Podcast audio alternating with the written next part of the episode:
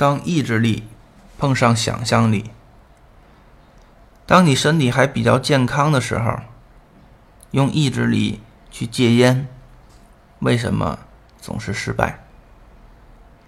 当你身体还比较健康的时候，用意志力去戒酒，为什么也总是会失败？当你用意志力想去睡觉的时候，为什么总是睡不着？当你用意志力想要去减肥的时候，为什么总会半途而废？当你用意志力让自己不紧张的时候，为什么腿还是在不停的发抖？当你用意志力要去克服强迫检查门窗、强迫洗手洗澡的时候，为什么总是无法控制自己呢？就在你用意志力去想改变什么的时候，你的无意识正在利用想象力想象着一些痛苦的、恐怖的情景。这些想象的内容，让你的大脑开启了强大的自我防御和保护机制。于是，你的意志力总会失败。如何打破这样的循环呢？接下来的音频交给你。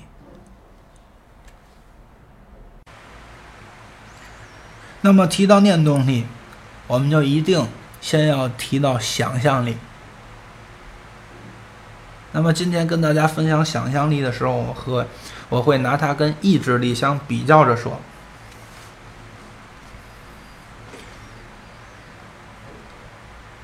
那么举个例子啊，这个就拿我们拓展运动去玩拓展运动的时候，会有一个叫断桥的一个玩法，就是搭架子搭的非常高啊，中间有被断开的木板。然后我们站在这块木板上，要在悬空当中去迈到另外一个木板上，这样的一个活动。就在这样的活动里面，就会出现很多有意思的事儿。如果它的悬空高度只有一米的话，几乎所有人都去赶迈那一步，从这块木板去迈到另外一块木板上。那么，如果把高度离地高度提升到两米、三米，那么敢迈过去的人就会在逐渐的减少。当把这个木板的离地高度提升到十米的时候，你会发现很多人站在上面，腿腿啊都在颤抖。木板的宽度没有变，两块木板之间的距离也没有变，而是只更改了木板跟地之间的悬空高度。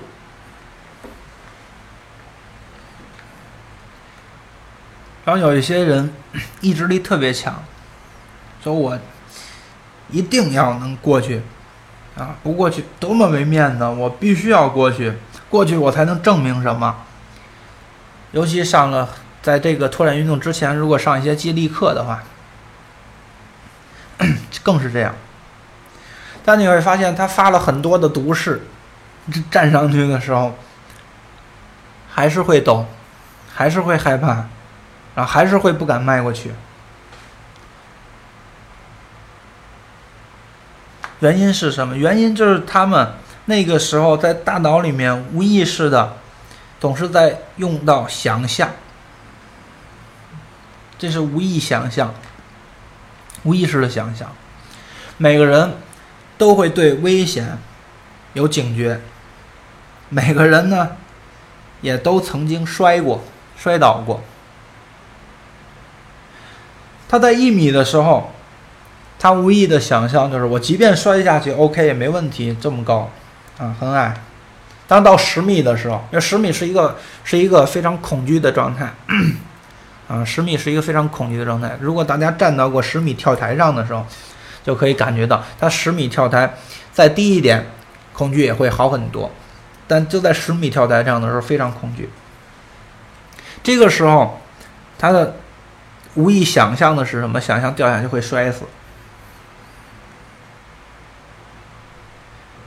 所以，一般在这种拓展运动的时候，那些教练都会告诉你：你想象这就是在一米高的时候，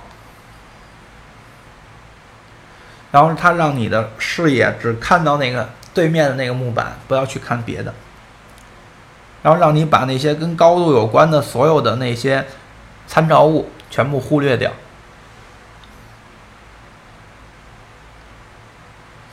那么这样的做法，如果我们他很害怕，在十米台上很害怕的时候，如果我们有催眠师，我们是可以很容易去解决到这样的状态的。我们可以在催眠中当中告告诉他，OK，现在是很很很矮的一个状态，然后让他闭着眼睛去想象他是如何调动身体的平衡，如何去发力，如何去迈过去。把这些想象出来，然后让他睁开眼睛，按照这样的想象去做，他就可以通过。所以，当意志力和想象力一致的时候，我的意志力一定要过去，而我的想象力也是我能过去一致的时候，它会触发一个行为的，呃，这个行动的产生。那如果意志力和想象力俩人不一致的时候，俩人打架的时候，那么就会形成一个对这个行为产生的非常大的阻力，而在这个时候，往往意志力会输掉的。这就好比我们说。强迫症，你看，强迫关窗、强迫关门、强迫洗涤，这些人，其实，在意志力上，他都想，我不去不不去锁门啊，不去不再去关窗子，不再去洗了，意志力是 OK 的，没问题。但他总在无意想象，无意想象的那个东西，都是非常恐怖的。于是乎，他的意志力每一次、每一次都是失败掉的。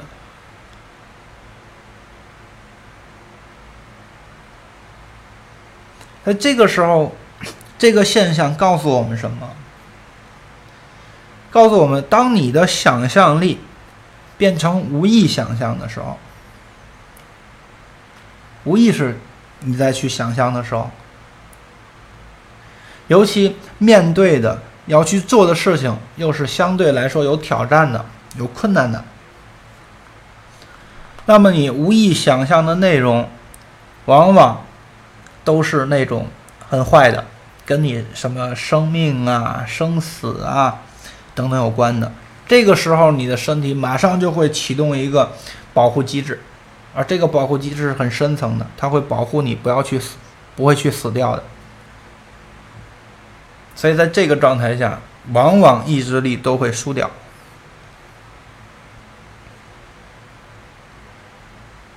所以由此可见，这个想象力很关键。它有这么大的这个阻力的作用，那么我们用好它，就会有那么大的推动力的作用。那么这个想象，我们首先要做的。就是要变成从他的无意想象，然后变成他的主动想象。无意想象变成主动想象。那在我们催眠里面怎么做？这就很关键了。我们明白了，他很多的时候，啊，他很多时候这样的所谓的症状，都是意志力、想象力掐架。啊，俩人掐，最后每一次意志力都会输，输完了之后意志力又不服，不服他又又在启动，形成了一个别人看起来非常明显的症状。然后我们也知道了，他在他这样斗争的时候，想象力想到的，无意识想象到的，都是那种很恐怖的，可能会与是否生死等等有关系的。那我们想把他的无意的不好的想象转变成有意的好的想象，这就是我们要做的事情。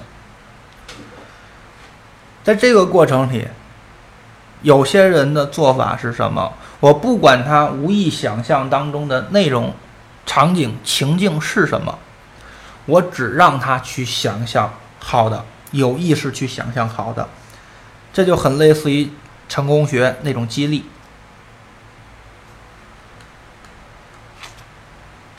但我可以告诉大家，在我们做个案的时候，尤其在做到神经症这个层面上的时候，你直接让他去想象，主动想象好的，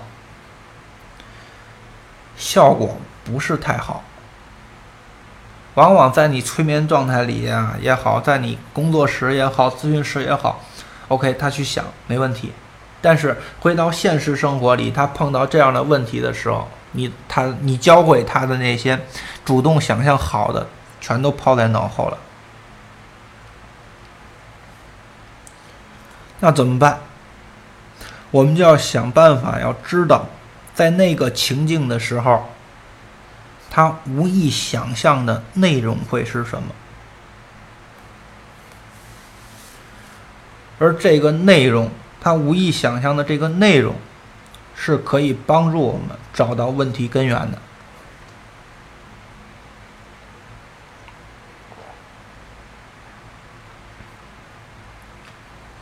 那么，给大家举一个例子，我有一个案例。这个案例很经典，嗯，很很多时候都拿这个案例去，呃，比喻。这个案例曾经被诊断为非典型强迫症。当时我看到这个这个诊断的时候，嗯，我都懵了，因为我第一次看到这个诊断上写着叫非典型强迫症，我只知道非典型性肺炎，叫 SARS。那非典型性强迫症，我这是第一次看，啊，但是声明一下啊，这个个案是在精神卫卫生法没有出台之前做的，在精神卫生法出台之后，人家有明确的强迫症或或者焦虑症这个诊断的时候，它是不归我们管的。那么他强迫什么呢？在他们那边，呃，在他们那个家那边啊，嗯，都是。上完卫生间之后，这个手指直接是扔到马桶里冲掉的。那么现在在北京，呃，有有一些高高档的那个地方，可能也是这样。他们那个纸用的卫生纸都是水溶性的。那么他的就是就不能把这个纸扔下去，啊，死活就不能把这个纸扔下去。然后他意志力也很坚强，啊，我就扔了，怎么了？我我我就一狠心就扔了，啊！但每一次真的要扔的时候，然后他的意志力都会输掉，所以就形成了这么一个呃所谓的症状，啊，被医被他们当地的医院诊断为一个非典型性强迫症。那么我就要去搞搞清楚他，我要去搞清楚他在要。扔的时候，他无疑是想的是什么？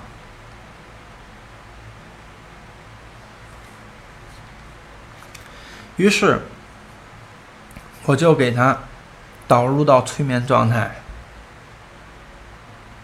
让他回到他呃最近一次上卫生间。上完卫生间之后，他拿着这个纸啊。想扔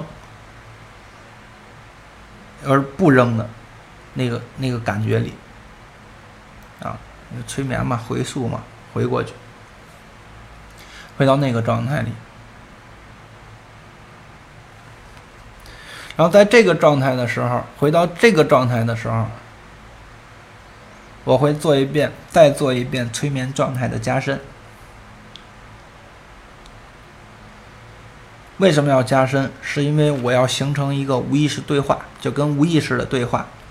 啊，我们拟人的状态的时候，把意识当成一个人，无意识当成一个人嘛。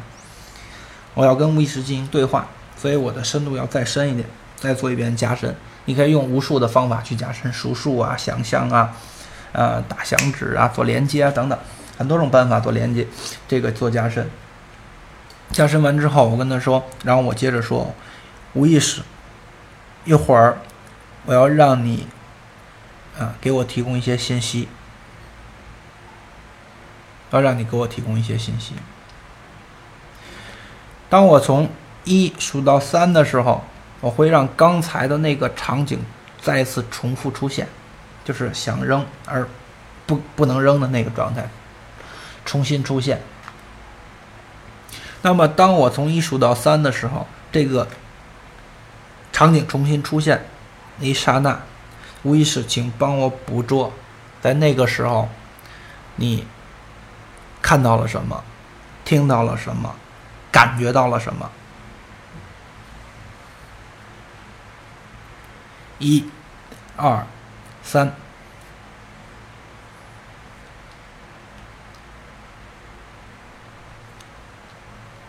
于是我会跟他说：“我现在你。”无意识，你可以开口跟我说话，告诉我。然后我这个来访者，他给我反馈的是，我感觉到了自己要消失，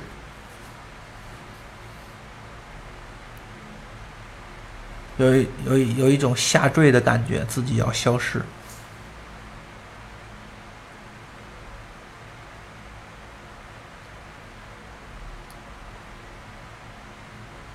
那好，我们先说到这儿啊，后面我们继续再连。先说到这儿，在这说到这块儿的时候，大家能不能听明白？在这里面有一个啊，有有有一个分离，还有一个分离的技术在里面，能听到不？啊，就是我们意识跟无意识的分离。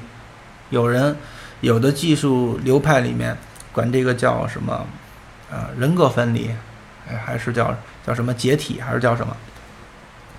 这个里面就是我们把意识当成一个独立的人，把无意识当成一个独立的人去看待。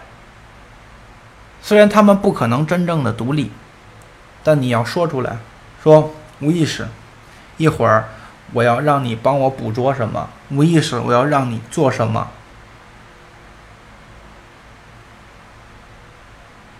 甚至有的时候，我们在无意识里面做完了事情之后，我们会跟无意识说：“一会儿我会给你一小段的时间，你把刚才我们所捕捉到这些信息告诉意识去。”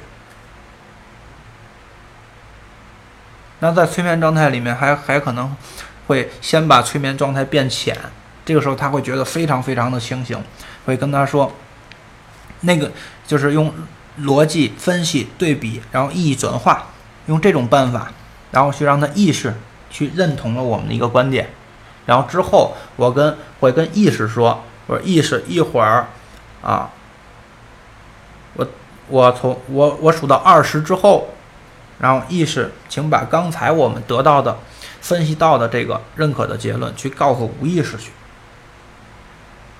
然后好，现在我会从一数到二十，每数一个数字。你都会进到更深的催眠状态。当我数到二十的时候，意识把刚才我们说的东西去告诉给无意识去。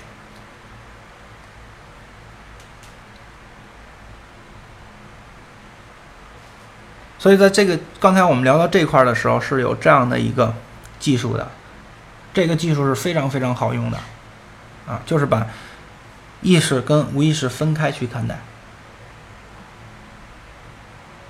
啊，这个技术。大家有没有听明白？给我一个反馈。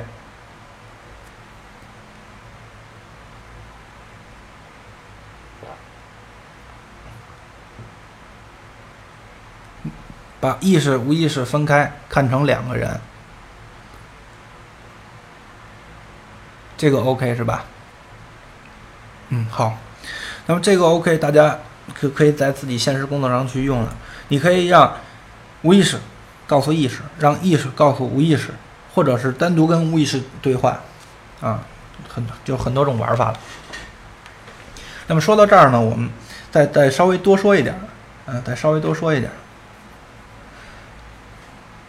意识跟无意识这个理解上面啊，我看到了无数无数的理论，然后我看到这些理论到工作到现在，很嗯，任何一本书吧，大多数的书里面这些理论我都不完全认同。然后后来最近这一年不到一年的时间，我看到了。无数的培训，嗯，无数的教学都在拿量子力学作为论据，啊，于是后来呢，我就去买了一些关于量子物理学的书去读了读，然后我发现 蛮有意思一件事情，就是我们所说的意识。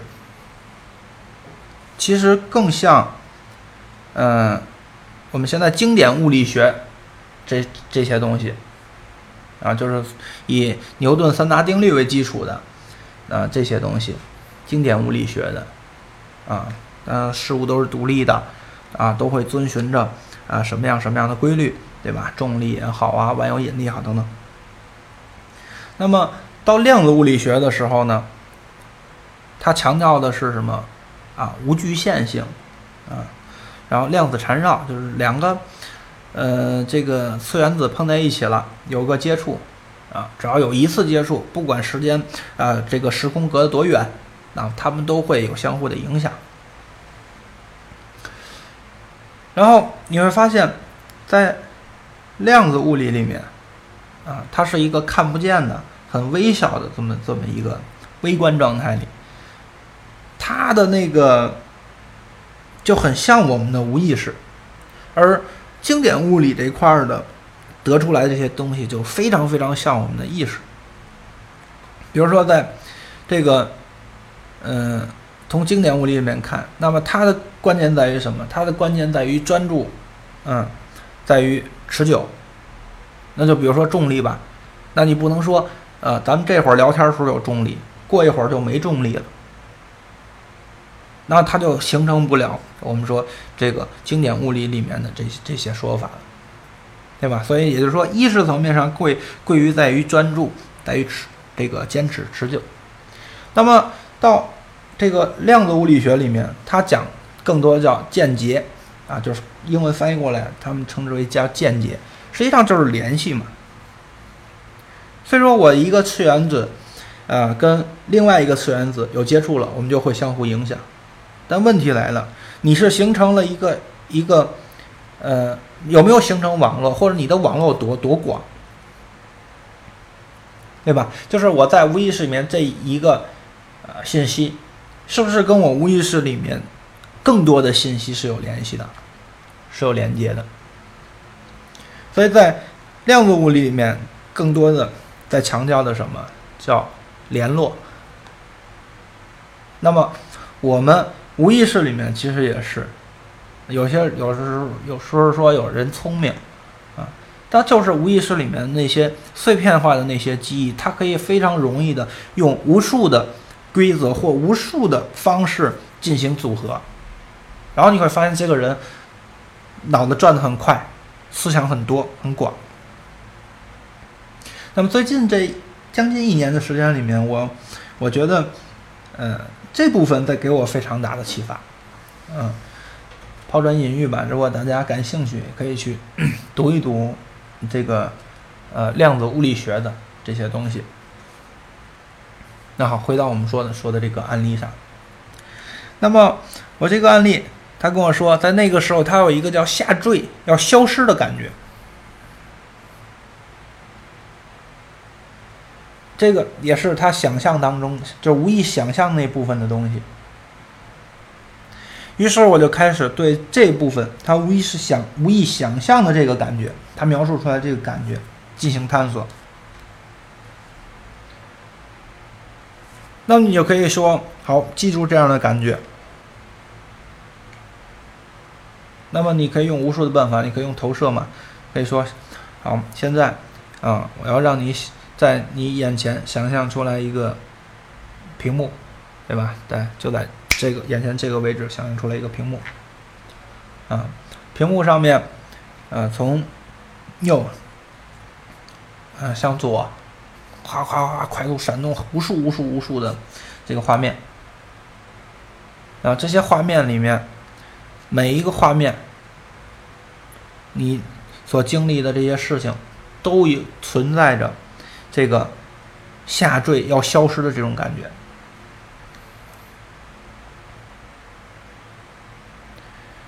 那么我要让它干嘛？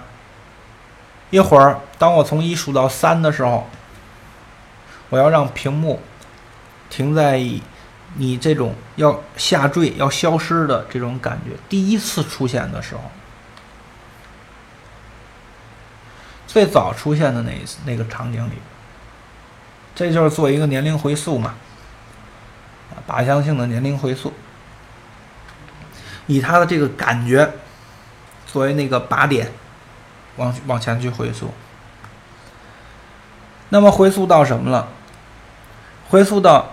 他说的这个感觉，是发生在他上初中初一的时候，然后在家里面睡觉，睡午觉，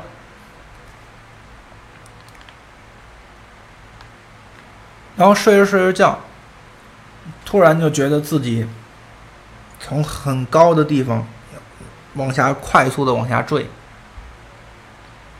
快速往下坠，然后他是被这种下坠感给惊醒的。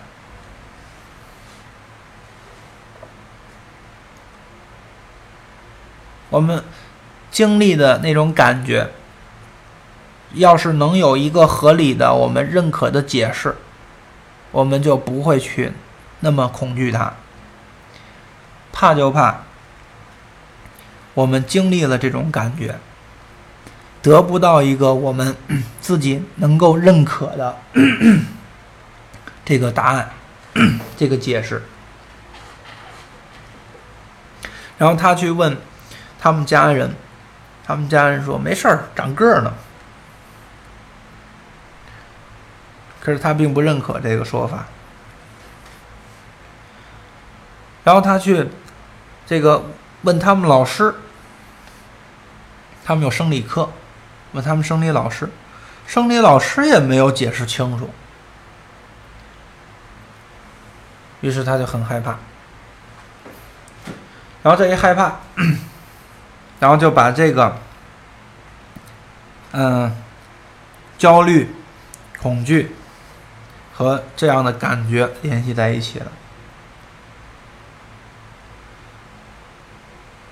那么他就会发现。似乎好像我情绪不好的时候，然后这种感觉出现的就比较多，就是这样联系。那么那个时候他还好，啊，初中学习成绩也蛮好，老师也蛮喜欢，然后自己呢还能够呃调整自己。等到了高中，学习压力大了，而且进到了重点高中。呃，他们当地的所有的那些学习非常好的孩子全都聚在那儿了，那么他的成绩就不显得那么好了。他唯一引以为傲的学习成绩拿不出手了。这个时候的所有的焦虑呀、压力呀，就又回来了，又回来了。以前我学习好，我可以跟老师搞好关系，我跟同学搞好关系。现在学习不好了，我跟他们去搞关系，我觉得蛮自卑的。就不愿意去跟他们搞关系，跟他们去交流了，这就变成他在他高中的时候，在他高中的时候，就相当于啊，他我们电脑一样，总在开软件、开软件、开软件、开软件，哪个软件都没有被关掉。当他的电脑内存全部都被使光的时候，他还在开。然后电脑就会蓝屏，就会死机，就会重启。我这个来访者也是这样。然后当他上卫生间的时候，啊，上卫生间的时候，他在卫生间里面，啊，就上完卫生间，然后一这个手里正好拿着卫生纸的时候，他过载了。这个过载不仅仅是我们说被快速催眠，嗡的一下，大脑空白一下，那么那样，他也是空白一下，但他那个空白。是让他已经歪倒在卫生间里面了。那个时候手里拿着纸，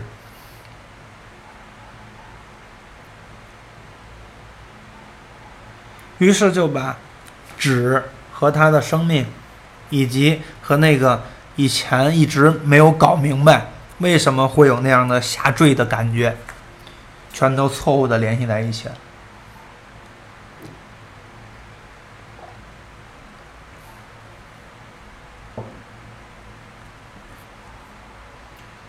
那怎么？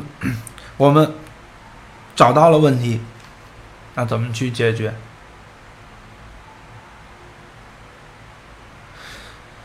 那么这个解决其实也是我 想下一次课里面主要讲的，就叫 叫做意义。嗯，所有事情都会有很多种意义，那这个时候你要如何去解释？给给他解释清楚。那么他那种最远最开始的那个恐惧的感觉到底是咋回事儿？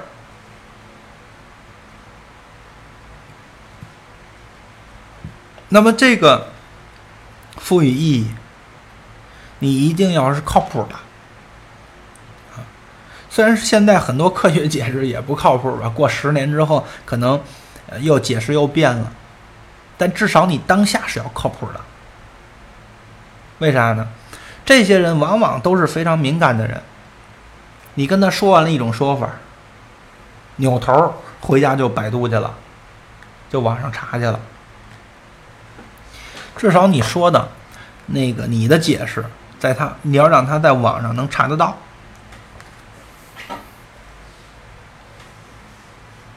于是我怎么操作的呢？我也不知道那玩意儿是怎么回事啊。那个 睡觉时候那个下坠的感觉是怎么回事？虽然我曾经也经历过，那怎么办？我们搞催眠的就很方便，他反正在催眠状态里给他做一加深嘛，然后在催眠里面休息会儿，啊，或者让他在催眠里面自己数数，从一数到一万，啊，每数一个数都会进入更深的放松状态里，啊，当你数到一万之后，你的右手大拇指伸起来，告诉我。你这样就会腾出时间来了。这个时候干嘛？从兜里掏出来你的那个能上网的智能手机，你先查呗。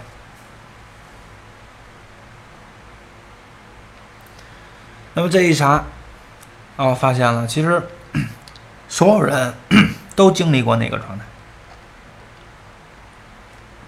那个状态往往会发生在小学啊这个后段。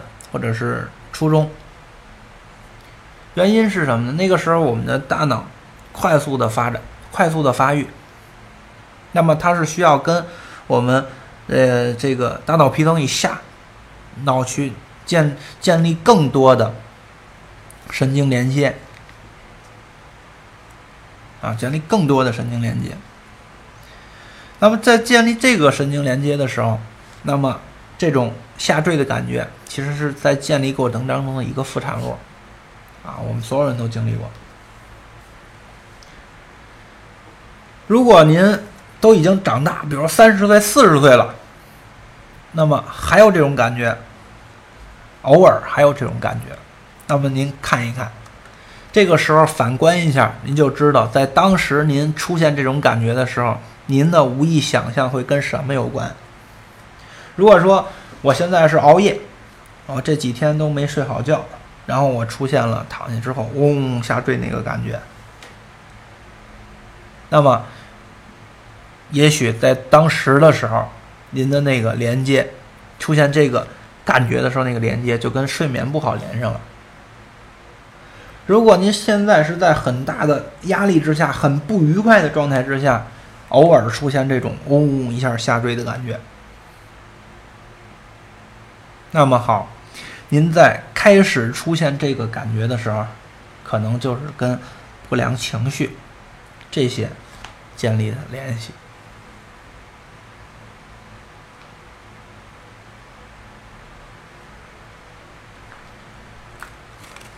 所以我们弄明白了意志力跟想象力，为什么意志力往往会输给想象力？因为那个时候往往会存在着无意想象，无意想象的内容或者是感觉，总是会不好的，甚至会跟死亡有关系的。于是我们的身体就会出现一个保护机制。出现这种，我们他不能让我们死啊！出现保护机制，在这个时候，意志力就会输掉。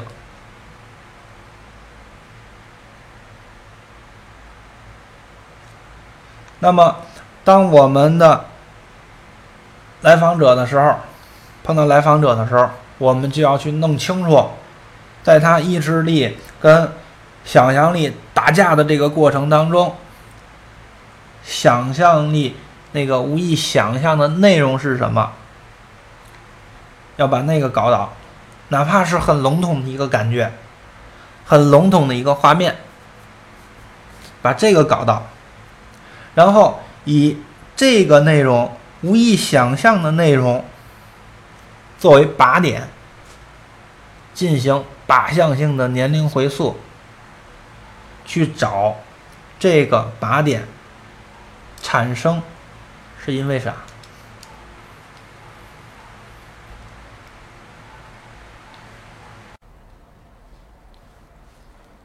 ？Y Y 语音六五八九幺三零六房间，东辉传承新学院由刘东辉老师每周三晚上八点到十点主讲的催眠心理干预系统课程。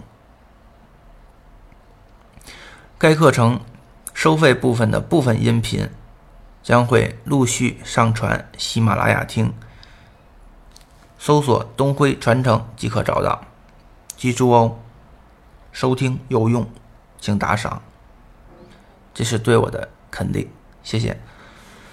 当今社会，五十块钱能做些什么呢？五十块钱又能买些什么呢？只要您愿意。它能让您学习到最专业的催眠心理干预的技能。如果您愿意，它能让您更真切的了解自己的内心。如果您愿意，它能教会您如何在生活和工作当中应用心理学。您愿意吗？催眠心理干预系统课程收费标准：每人每次五十元。如果您愿意，我相信五十元会给您带来意想不到的收获。该课程付款方式用微信，微信号是幺三三六六六五五六七六，幺三三六六六五五六七六。讲师刘东辉是中国心理干预协会常务理事。中国心理干预协会催眠心理干预专委会副秘书长，艾灸催眠术创始人，中国催眠师大会特邀专家，从事催眠心理干预一线工作十三年，在课程里，十三年的经验积累将会全部传授。如果您对催眠感兴趣，您对心理干预感兴趣，欢迎您每周三晚上八点来到 YY 语音六五八九幺三零六房间，我等着您。